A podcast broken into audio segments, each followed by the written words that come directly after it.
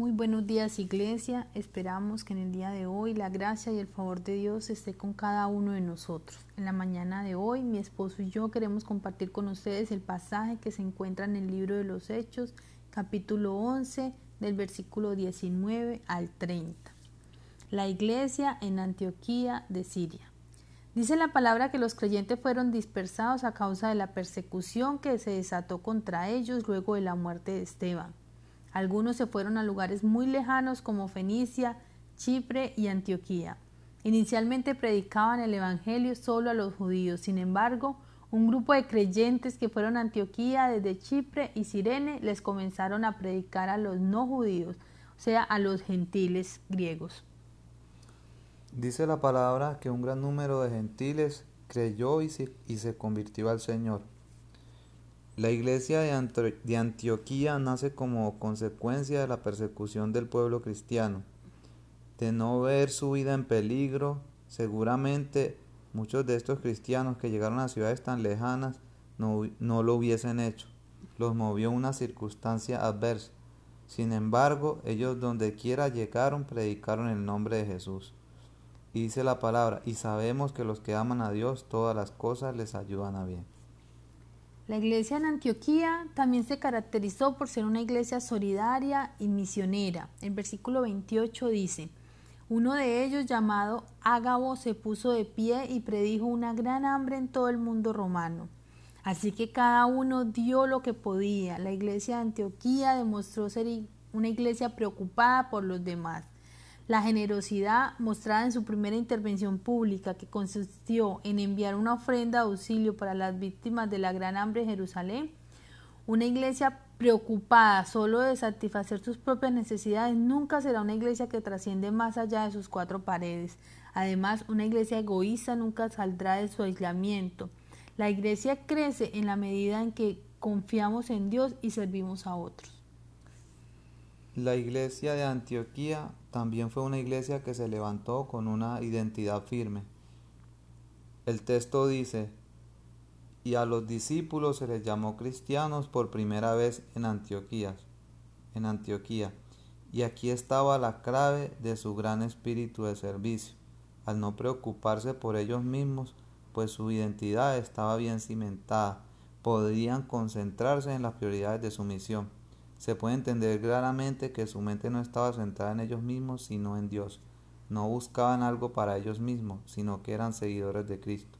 Eran grandes servidores porque para ellos ser cristiano era algo mucho más que lo que significa un nombre, era seguir a Cristo, quien había venido a buscar a los perdidos.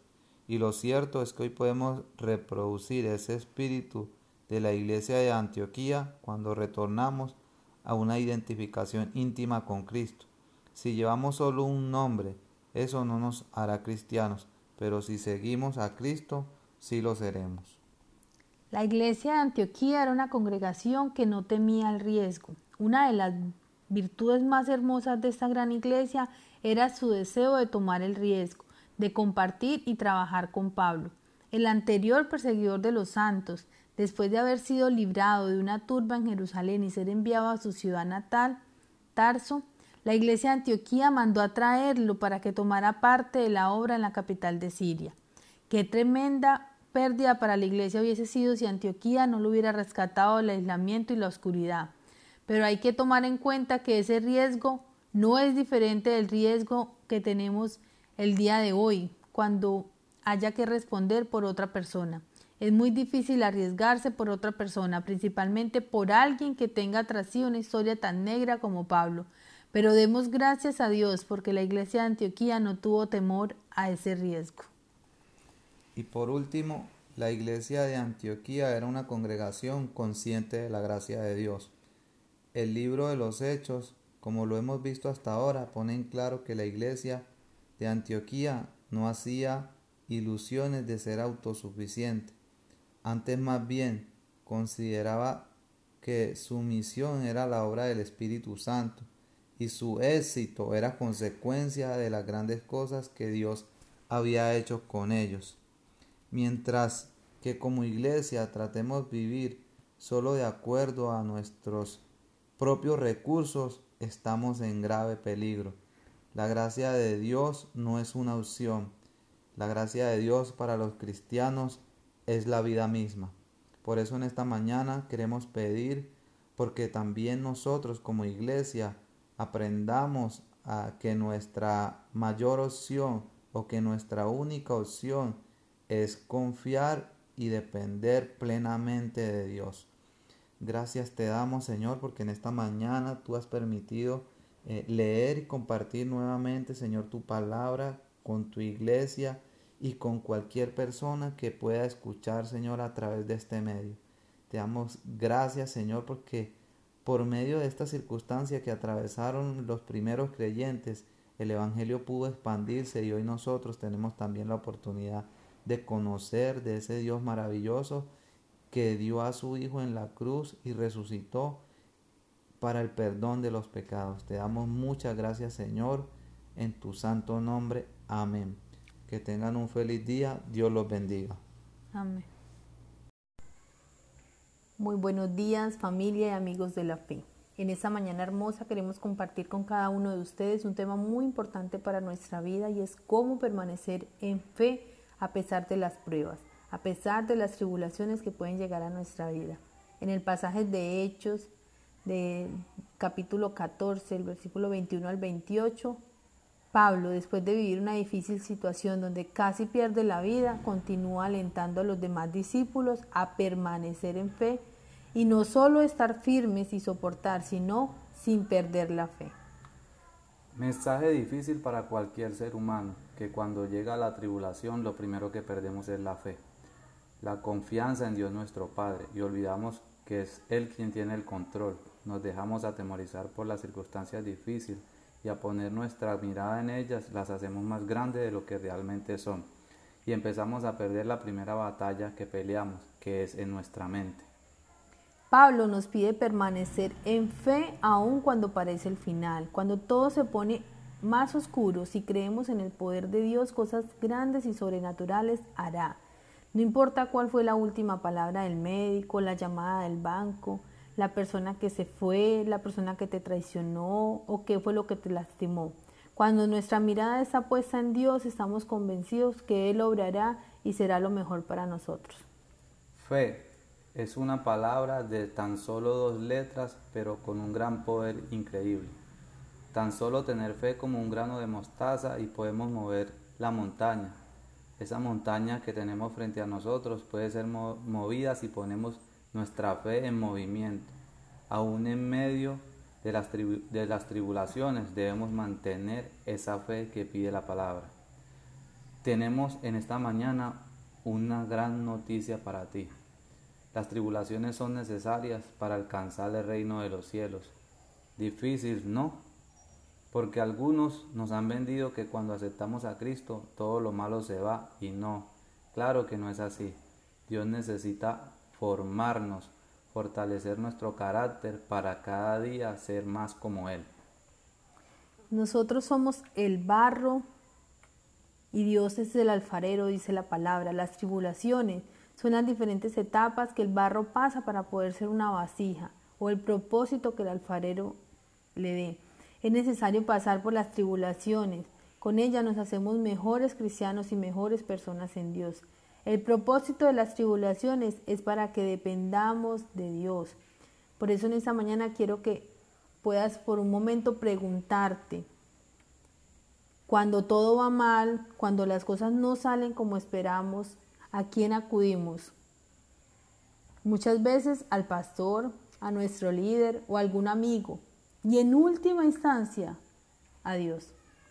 Cuando nadie nos puede ayudar, cuando todos nos cierran las puertas, entonces acudimos a Dios, cuando debió ser nuestro primer recurso en medio de la prueba.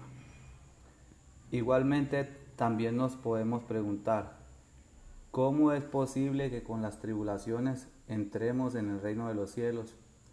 Pues con cada una de las tribulaciones podemos subir un escalón a la vez espiritualmente hablando.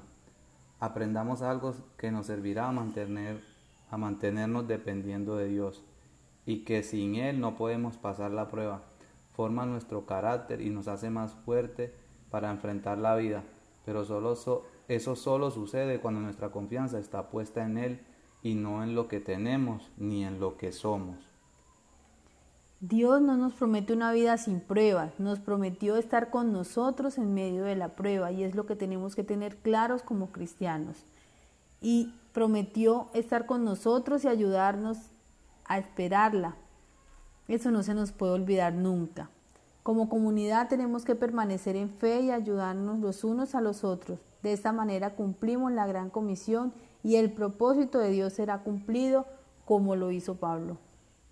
El mensaje de hoy se resume en la invitación de Pablo a los demás discípulos a permanecer en fe a, pesar de las circunstancias que atravesaron en cada uno de esos viajes misioneros predicando el Evangelio de Dios.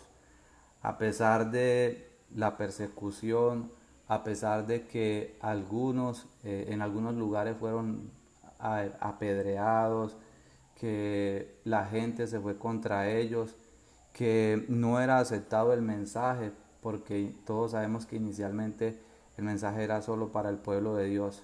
Pero Pablo nos invita, como invitó a los discípulos en ese momento, también nos invita a nosotros hoy como iglesia a permanecer firmes en la fe y a permanecer a pesar de las circunstancias. Así que en esta mañana oramos porque Dios traiga convicción al espíritu y a la vida de cada uno de nosotros para que a pesar de las circunstancias que hemos atravesado durante este año, que ha sido difícil, podamos mirar al frente con la convicción de que Dios está de nuestro lado y que todo va a ir bien. Muchas gracias, que Dios los continúe bendiciendo y un feliz día para todos.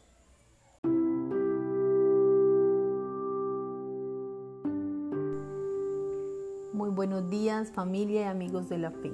En esta mañana hermosa queremos compartir con cada uno de ustedes un tema muy importante para nuestra vida y es cómo permanecer en fe a pesar de las pruebas, a pesar de las tribulaciones que pueden llegar a nuestra vida. En el pasaje de Hechos de capítulo 14, el versículo 21 al 28, Pablo, después de vivir una difícil situación donde casi pierde la vida, continúa alentando a los demás discípulos a permanecer en fe y no solo estar firmes y soportar, sino sin perder la fe. Mensaje difícil para cualquier ser humano, que cuando llega la tribulación lo primero que perdemos es la fe, la confianza en Dios nuestro Padre y olvidamos que es Él quien tiene el control. Nos dejamos atemorizar por las circunstancias difíciles y a poner nuestra mirada en ellas las hacemos más grandes de lo que realmente son. Y empezamos a perder la primera batalla que peleamos, que es en nuestra mente. Pablo nos pide permanecer en fe aun cuando parece el final, cuando todo se pone más oscuro, si creemos en el poder de Dios, cosas grandes y sobrenaturales hará. No importa cuál fue la última palabra del médico, la llamada del banco, la persona que se fue, la persona que te traicionó o qué fue lo que te lastimó. Cuando nuestra mirada está puesta en Dios, estamos convencidos que Él obrará y será lo mejor para nosotros. Fe es una palabra de tan solo dos letras, pero con un gran poder increíble. Tan solo tener fe como un grano de mostaza y podemos mover la montaña. Esa montaña que tenemos frente a nosotros puede ser movida si ponemos nuestra fe en movimiento. Aún en medio de las, de las tribulaciones debemos mantener esa fe que pide la palabra. Tenemos en esta mañana una gran noticia para ti. Las tribulaciones son necesarias para alcanzar el reino de los cielos. Difícil, ¿no? Porque algunos nos han vendido que cuando aceptamos a Cristo todo lo malo se va y no. Claro que no es así. Dios necesita formarnos, fortalecer nuestro carácter para cada día ser más como Él. Nosotros somos el barro y Dios es el alfarero, dice la palabra. Las tribulaciones son las diferentes etapas que el barro pasa para poder ser una vasija o el propósito que el alfarero le dé. Es necesario pasar por las tribulaciones. Con ellas nos hacemos mejores cristianos y mejores personas en Dios. El propósito de las tribulaciones es para que dependamos de Dios. Por eso en esta mañana quiero que puedas por un momento preguntarte, cuando todo va mal, cuando las cosas no salen como esperamos, ¿a quién acudimos? Muchas veces al pastor, a nuestro líder o a algún amigo. Y en última instancia, a Dios. Cuando nadie nos puede ayudar, cuando todos nos cierran las puertas, entonces acudimos a Dios, cuando debió ser nuestro primer recurso en medio de la prueba. Igualmente también nos podemos preguntar, ¿cómo es posible que con las tribulaciones entremos en el reino de los cielos? Pues con cada una de las tribulaciones podemos subir un escalón a la vez espiritualmente hablando. Aprendamos algo que nos servirá a, mantener, a mantenernos dependiendo de Dios y que sin Él no podemos pasar la prueba. Forma nuestro carácter y nos hace más fuerte para enfrentar la vida, pero solo eso solo sucede cuando nuestra confianza está puesta en Él y no en lo que tenemos ni en lo que somos. Dios no nos promete una vida sin pruebas, nos prometió estar con nosotros en medio de la prueba y es lo que tenemos que tener claros como cristianos. Y prometió estar con nosotros y ayudarnos a esperarla. Eso no se nos puede olvidar nunca. Como comunidad tenemos que permanecer en fe y ayudarnos los unos a los otros. De esta manera cumplimos la gran comisión y el propósito de Dios será cumplido como lo hizo Pablo. El mensaje de hoy se resume en la invitación de Pablo a los demás discípulos a permanecer en fe a, pesar de las circunstancias que atravesaron en cada uno de esos viajes misioneros predicando el Evangelio de Dios. A pesar de la persecución, a pesar de que algunos eh, en algunos lugares fueron apedreados, que la gente se fue contra ellos, que no era aceptado el mensaje, porque todos sabemos que inicialmente el mensaje era solo para el pueblo de Dios. Pero Pablo nos invita, como invitó a los discípulos en ese momento, también nos invita a nosotros hoy como iglesia a permanecer firmes en la fe y a permanecer a pesar de las circunstancias. Así que en esta mañana oramos porque Dios traiga convicción al espíritu y a la vida de cada uno de nosotros, para que a pesar de las circunstancias que hemos atravesado durante este año, que ha sido difícil, podamos mirar al frente con la convicción de que Dios está de nuestro lado y que todo va a ir bien.